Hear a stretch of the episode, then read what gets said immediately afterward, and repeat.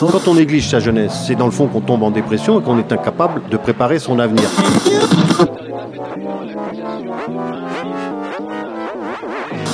Ça ne veut plus rien dire, lycéens. C'est des merdeux, des cons. Le jeune est tourné vers l'avenir. Mais aujourd'hui, l'avenir ne se tourne plus vers le jeune. Univox, le rendez-vous du monde étudiant sur Radio Campus.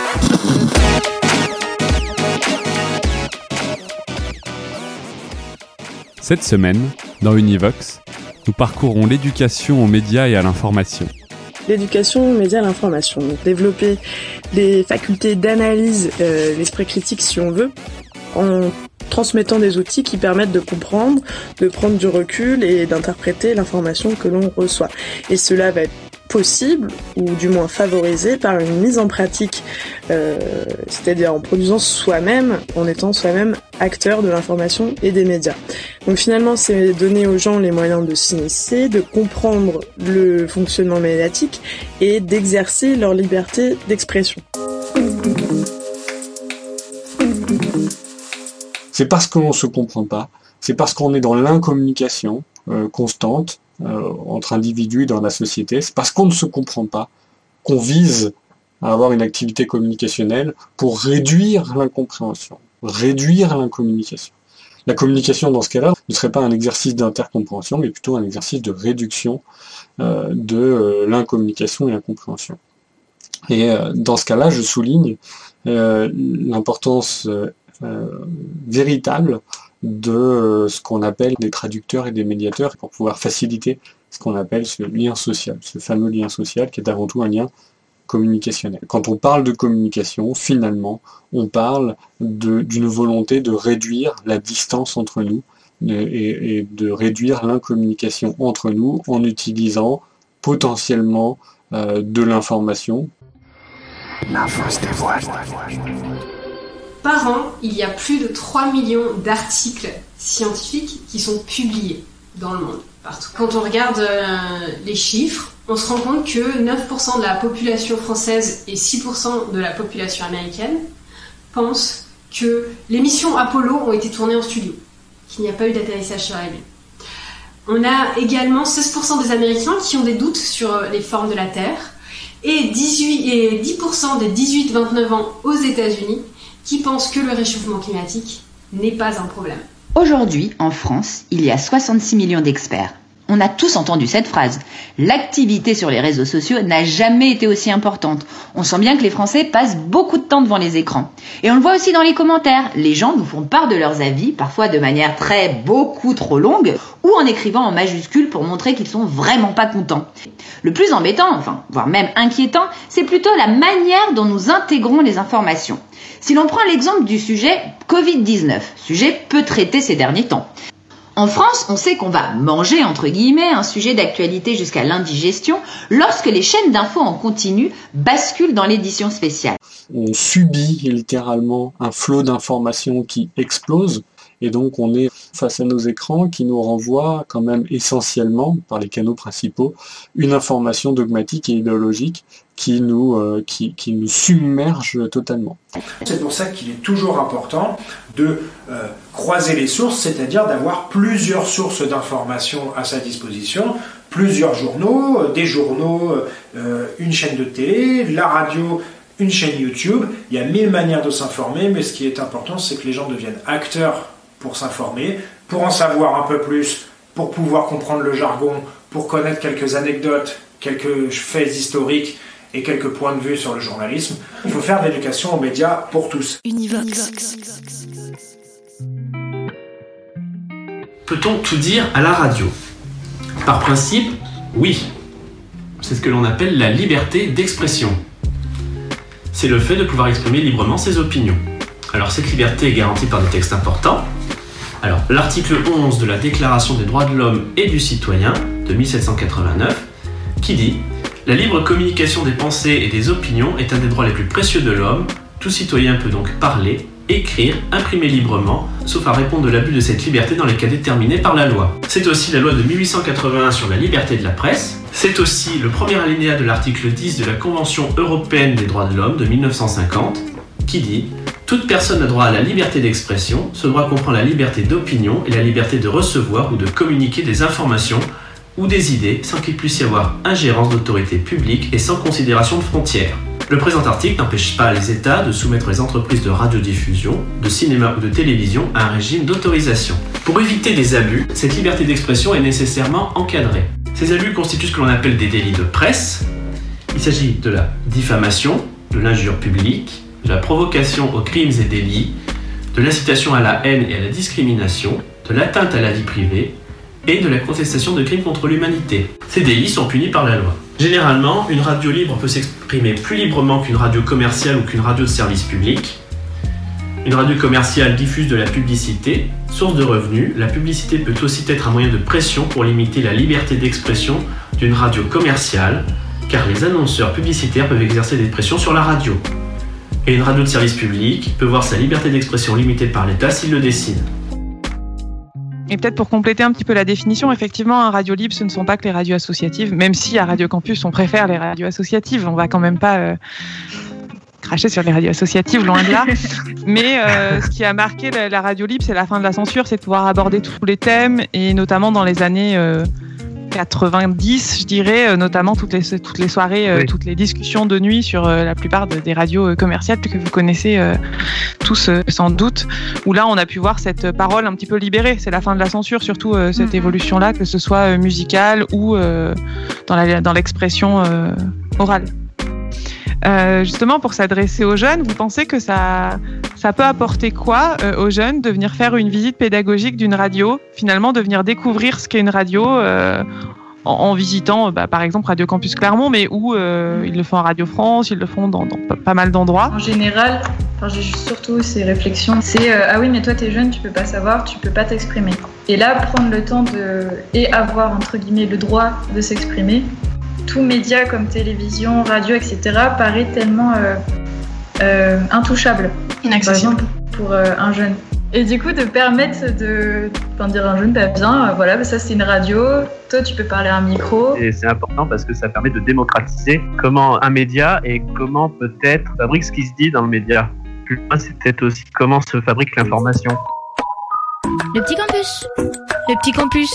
Le petit, le petit campus. Est-ce que le fait euh, justement de faire de la radio, de faire une émission, ça vous apporte un regard différent quand euh, vous écoutez la radio ou quand vous regardez même une émission de télé sur ce qui peut se passer justement derrière et sur l'information en général? Enfin, avant, on se disait plus que c'était fait en direct, que disaient ça euh, bah, comme ça, comme ça venait euh, dans la fluidité euh, bah. Alors que bah, la plupart du temps, c'est préparé, c'est mis en scène, c'est travaillé, c'est compliqué. C'est vrai. C'est, c'est- il y a beaucoup de travail derrière. Moi, je m'appelle Martin Pierre, je suis journaliste et euh, j'ai euh, travaillé dans un certain nombre de médias. Donc, quand on est journaliste, on peut faire euh, plein de métiers.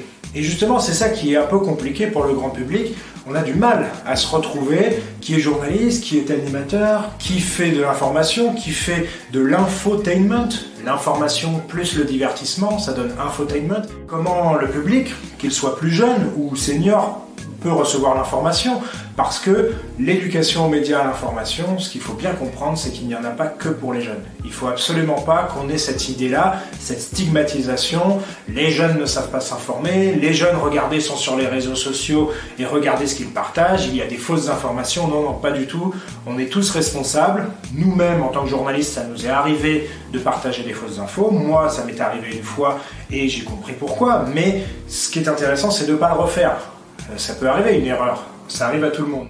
La ligne éditoriale, vous savez, c'est euh, cette manière qu'a le média de donner son avis, parfois par l'intermédiaire d'un éditorialiste, parfois c'est le rédacteur en chef ou un chef de service qui va donner son avis sur une question de société pour essayer de la faire bouger, la faire évoluer, ou au contraire de revenir dessus.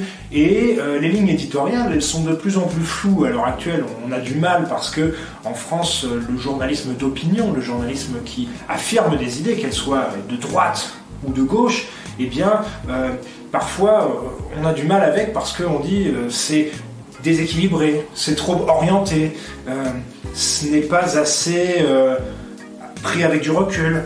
eh bien, euh, pour certains, il faut un retour de cette presse d'opinion, il faut retrouver euh, des informations, et donc les lignes éditoriales, elles, elles, cherchent à se recentrer, elles se ressemblent tout un petit peu. Et si on n'a pas une diversité d'informations, c'est pour ça qu'il est toujours important de euh, croiser les sources, c'est-à-dire d'avoir plusieurs sources d'informations à sa disposition, plusieurs journaux, euh, des journaux, euh, une chaîne de télé, la radio, une chaîne YouTube. Il y a mille manières de s'informer, mais ce qui est important, c'est que les gens deviennent acteurs s'informer. En France, on sait qu'on va manger, entre guillemets, un sujet d'actualité jusqu'à l'indigestion lorsque les chaînes d'infos en continu basculent dans l'édition spéciale. Tenir l'antenne 24 heures sur 24 sur un sujet, c'est un challenge. Hein Pour tenir une antenne, on fait venir des experts. Alors la définition d'un expert est assez aléatoire, c'est comme dans la vraie vie. C'est assez fluctuant en fonction de ce qu'on a sous la main. Le problème des experts, c'est que lorsqu'ils prennent la parole, ils sont souvent intimement convaincus de la véracité de leurs propos. Tout est dans l'intonation et le langage du corps si vous les regardez à la télé. Et donc vous allez avoir trois experts avec trois points de vue différents qui s'affrontent pour savoir qui aura le dernier mot. C'est un petit peu le problème du débat d'experts, c'est qu'à la fin, on n'en sait pas plus. Pourtant, ce sont bien les interprétations des experts qui donnent du poids à cette information. Ils lui donnent corps, ils l'illustrent à travers des exemples ou des contradictions. En tant que chercheur, ces résultats sont le plus souvent publiés uniquement dans des journaux académiques, qui sont des journaux qui ne sont pas gratuits du tout euh, lorsqu'on n'est pas affilié à une université ou à une institution de recherche. Euh, dans notre monde néolibéral, la connaissance est une denrée marchande. Donc, le grand public doit payer pour accéder à ces résultats, alors que c'est ce même grand public qui a déjà payé les chercheurs euh, pour faire la recherche. Donc, euh, ça, c'est la première barrière. La deuxième barrière, c'est que la plupart des, articles scientifiques euh, est écrit dans un jargon qui est euh, en général inintelligible pour les profanes. Et puis, euh, il y a une autre barrière. Nous, on travaille avec des élèves du secondaire. L'autre barrière, ça va être que tous ces articles sont écrits en anglais. Et l'anglais va être une barrière pour des adolescents français. Donc, cette, euh, ces connaissances scientifiques se heurtent déjà à tout ça. Ça, c'est les premiers problèmes. Ensuite, un autre problème, c'est que les fake news se propagent beaucoup plus rapidement que, euh, que les vraies informations. Donc nous, ce qu'on veut montrer à ces élèves, c'est que la connaissance scientifique se construit lentement, qu'elle se construit avec des essais et des erreurs, que c'est un travail collectif qui requiert la confrontation entre théorie et résultats expérimentaux et euh, des changements de paradigme. Univox, le rendez-vous du monde étudiant sur Radio Campus. Nicolas Duraca, docteur en sciences de la communication et coordinateur au CISCA. Trois grands modèles qui, euh, qui montrent euh, la communication sous son angle d'une visée d'intercompréhension. La communication serait alors quelque chose qui euh, viserait à ce que on atteigne une compréhension commune. Or, il existe un, quatrième grand modèle, une quatrième grande appréhension de la communication, qui est une révolution copernicienne. On inverse complètement les choses et finalement, on parlera dans ce cas-là plutôt d'incommunication, c'est-à-dire que euh, la base de toute intention communicationnelle, la base de toute intention de communiquer des individus et des êtres humains, euh, serait le fait qu'on ne se comprenne pas. C'est parce qu'on ne se comprend pas, c'est parce qu'on est dans l'incommunication euh, constante entre individus et dans la société, c'est parce qu'on ne se comprend pas qu'on vise à avoir une activité communicationnelle pour réduire l'incompréhension, réduire l'incommunication. Dans ce cas-là, je souligne euh, l'importance euh, véritable des médiateurs, c'est-à-dire des individus qui ont cette capacité à faciliter la réduction de, de l'incommunication en mettant en place euh, des stratégies de traduction, des stratégies de pont, de médiation. euh. Les journalistes ne pourraient-ils pas jouer ce rôle de vulgarisateur scientifique? Il me semble qu'en fait, les journalistes le font déjà, ils le font déjà depuis très longtemps. Je sais que moi, il y a un format qui me parlait vachement quand j'étais petit et qui étonnamment parle autant à mes neveux. Euh, c'est C'est pas sorcier. Bon, typiquement, c'est pas sorcier, c'est de la vulgarisation pure et, et, euh, c'est quand même du journalisme. Le vulgarisateur va juste vulgariser. Normalement, son boulot, c'est de simplifier quelque chose qui va être compliqué à comprendre. Là où le journaliste, lui, il va essayer bah, d'y rajouter du contexte, euh, d'aller récupérer des informations, éventuellement de faire de l'enquête, de l'interview, de chercher le contradictoire. Donc, il faut quand même bien situer que ces deux métiers euh, qui sont quelque part différents, mais qui évidemment se rejoignent. Et est-ce que ce serait pas aussi le rôle des chercheurs euh, Le rôle des chercheurs, euh, 100% oui. Euh, maintenant, euh, je pense pas que ce soit euh, juste le rôle des chercheurs. C'est-à-dire que heureusement qu'il y a des, journalistes euh, euh, scientifiques qui, font du journalisme scientifique et de la vulgarisation, et qu'il y a des gens euh, qui, comme dans l'émission C'est pas sorcier, qui n'ont pas forcément de formation scientifique, mais qui font de la vulgarisation aussi sans faire de journalisme scientifique. Et après, bien sûr, il, faut, il faut que les chercheurs aient ce, rôle de vulgarisateur aussi. Parlons du rôle du chercheur. Le rôle du chercheur, il a quatre facettes. La production de, résultats scientifiques qui vont être publiés dans des journaux euh, académiques. Euh, il va y avoir la valorisation de ces résultats, notamment euh, grâce à des congrès ou des brevets. Il va aussi y avoir l'aspect formation des pairs, que ce soit des étudiants ou des collègues. Et puis, une des dimensions qui est souvent oubliée, négligée, et pourtant c'est une des dimensions les plus importantes, il y a la dissémination, une dimension qui est parfois dénigrée, même par certains chercheurs. Lucie Boulet, postdoctorante à la NASA et coprésidente de l'association Décoder. Euh, pourtant, la plupart des chercheurs est payé par de l'argent public. Donc le minimum qu'on puisse faire en tant que chercheur, c'est rendre compte de comment on a utilisé cet argent en présentant nos résultats au grand public régulièrement. Alors pourquoi nous pensons qu'il est important que les chercheurs parlent de leurs résultats scientifiques, les partagent avec le plus grand nombre Parce que euh, ces résultats scientifiques vont servir à différentes catégories de personnes de différentes manières. Par exemple, tous les citoyens, l'ensemble des citoyens, qui vont bénéficier de ces résultats scientifiques pour mieux comprendre le monde qui nous entoure, mais aussi pour pouvoir faire des choix éclairés. Nous pensons aussi que c'est important euh, de partager ces résultats régulièrement parce que ça va permettre de combler en fait ce fossé qu'il existe parfois entre le monde de la recherche et le grand public. Parmi une espèce de démystification. Malheureusement, ces résultats sont le plus souvent publiés uniquement dans des journaux académiques, qui sont des journaux qui ne sont pas gratuits du tout. Dans notre monde néolibéral, la connaissance est une denrée marchande. La deuxième barrière, c'est que la plupart des, des articles scientifiques euh, est écrit dans un jargon qui est euh, en général inintelligible pour les profanes. Et puis, euh, il y a une autre barrière. Nous, on travaille avec des élèves du secondaire. Euh, L'autre barrière, ça va être que tous ces articles sont écrits en anglais. Et l'anglais va être une barrière pour des adolescents français.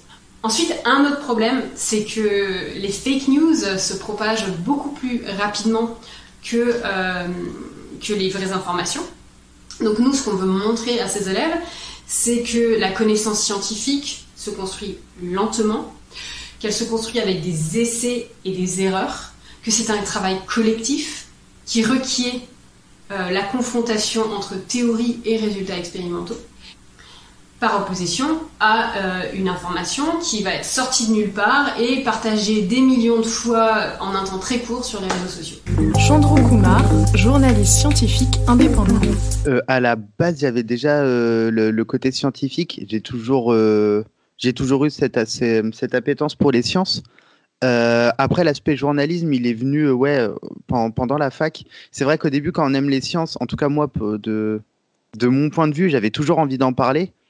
Et donc, il fallait que j'en parle le plus simplement possible pour pouvoir en parler avec les membres de ma famille, avec mes potes. Donc ça, ça a été plutôt le côté vulgarisation. Et puis ensuite, il y a eu l'aspect vraiment remuer la science, essayer de comprendre, enquêter, aller plus loin en fait que, le, que la simple découverte. Et donc là, ouais, ça a été plus vers le journalisme. Je pense qu'au final, n'importe quelle expérience euh, peut aider dans le, dans le boulot de journaliste. Euh, je pense que ce qui est important, c'est surtout la diversité de profils de journalistes. Et donc, euh, je pense que mon doctorat peut d'une certaine manière apporter un peu au journalisme, bah, dans le sens où ça met plus de diversité, parce que beaucoup de journalistes euh, bah, sortent du euh, parcours classique, en fait, hein, école de journalisme ou alors Sciences Po. Il faut l'avoir envie quand même d'aller se frotter un moment au public, de se mettre un peu en danger sur un domaine où on est expert, où on, où on est hyper qualifié, et prendre le risque quand même de se retrouver face à des gens qui vont dire Ouais, mais moi je capte rien de ce que tu dis.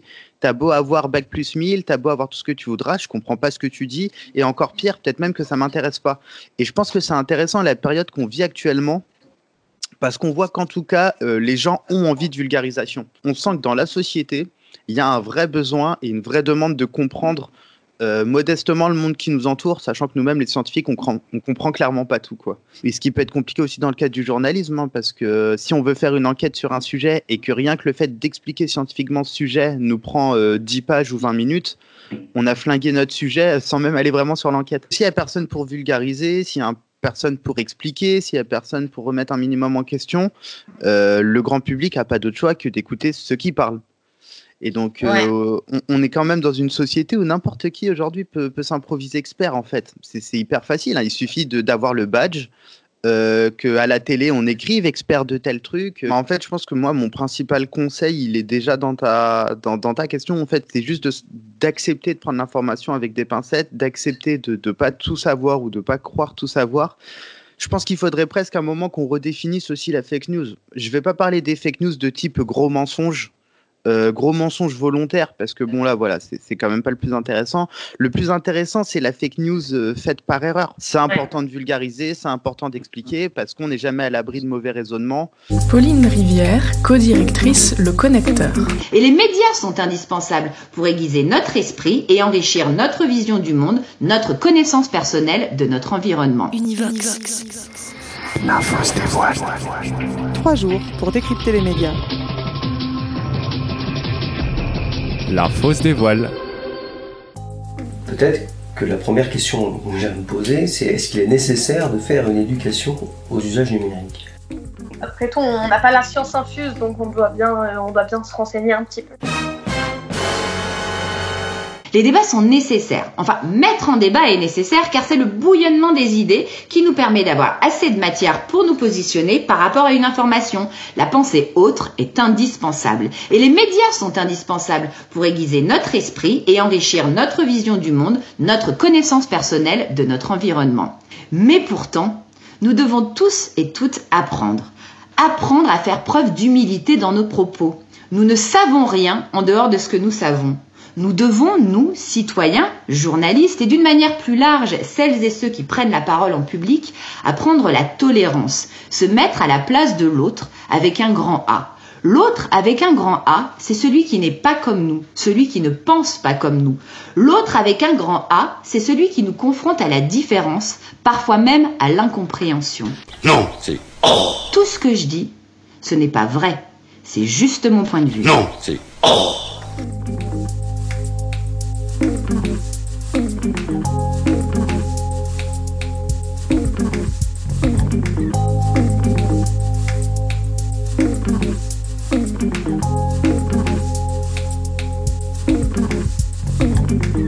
Le premier conseil, mais c'est le même que pour l'info et pour les fake news, etc. C'est-à-dire qu'il faut développer son sens critique, il faut regarder les sources.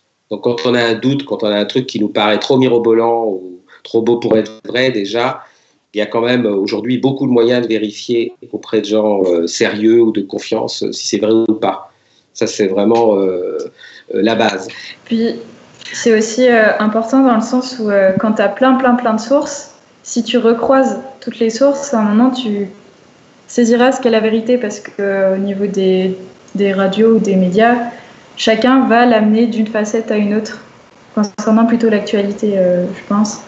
Et du coup, avoir plein de sources différentes fait que tu peux te construire ta propre idée et euh, je trouve ça assez important. Euh, mais en tout cas, ouais, euh, amener euh, le- le- la population à prendre un peu plus de recul et, euh, et essayer de, de faire son, son propre avis sur, sur chacune des questions. Et se poser la question, toujours avoir euh, à l'esprit, euh, quand on lit quelque chose qui nous paraît un petit peu sensationnel, est-ce que c'est c'est- c'est vraiment l'information la plus probable ou est-ce qu'il y a une autre piste euh, qui existe déjà et qui est beaucoup plus probable et soutenue par des, euh, des preuves euh, scientifiques? Non, c'est L'esprit critique, ça se travaille sur le long terme. Non, c'est On va vous donner un max d'informations et vous avez le droit d'avoir une opinion. Il faut pas absolument voir euh, des problèmes, il faut aussi euh, tout simplement que euh, devienne acteur de notre information en, en comprenant un peu plus et après ch- chacun se fera l'idée de là où il pense que l'information pour lui est bien et, correspond à son point de vue, sa ligne éditoriale personnelle, etc. Et avec la liberté d'avoir un panel énorme, euh, le plus large possible, de, du privé au public, de l'indépendant euh, aux autres, etc. Et puis, euh, il y a des gens qui vont parfois refuser d'aller s'informer, bon ça, ça posera un autre problème, mais sinon, on n'est pas obligé de lire Le Monde et d'écouter France Culture en podcast pour bien se porter. Je trouve que le maître mot, il l'a vraiment dit, c'est l'idée d'esprit critique. hein. Et ça, c'est quelque chose que je, salue tous ceux qui, qui vont apprendre à nos jeunes euh, l'esprit critique.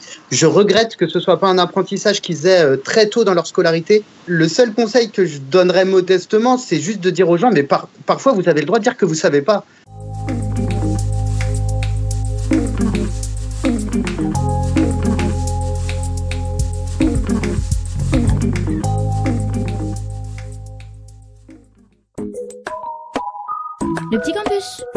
Le petit campus. Le petit, le petit campus. Bonjour, vous êtes sur Radio Campus 93.3 et nous sommes le Petit Campus. On est deux collégiennes plutôt sympas, enfin on espère. Le petit campus. Le petit campus. Le petit, le petit campus. Est-ce que euh, vous pensez que passer derrière le micro pour un jeune ou pour un adulte, en tout cas en créant une émission, en étant bénévole ou lors de l'éducation aux médias, donc apprendre euh, finalement à, à devenir journaliste, ça peut pas être un des meilleurs moyens de comprendre comment se construit l'info Non, c'est. Non, oui, c'est important parce que ça permet de démocratiser comment se fabri- comment un média et comment peut-être euh, se fabrique ce qui se dit dans le média. Plus loin, c'est peut-être aussi comment se fabrique l'information pour euh, avoir un avoir un peu un esprit critique en écoutant, qu'on n'ait pas avalé ce qui est dit euh, bêtement. Et puis donner envie. Enfin, quand tu Voilà. vas dans le studio, c'est trop stylé. La dimension pratique, euh, elle est dans les apprentissages euh, assez importante et on le voit bien en radio lorsqu'on fait de l'éducation aux médias euh, et à l'information en pratiquant, on, on expérimente et on apprend. Euh, ça, ça aide parce que quand on est derrière le micro, on n'a pas forcément envie non plus de, de, raconter, euh, de raconter des bêtises. c'est très très formateur et et, euh, et voilà enfin c'est génial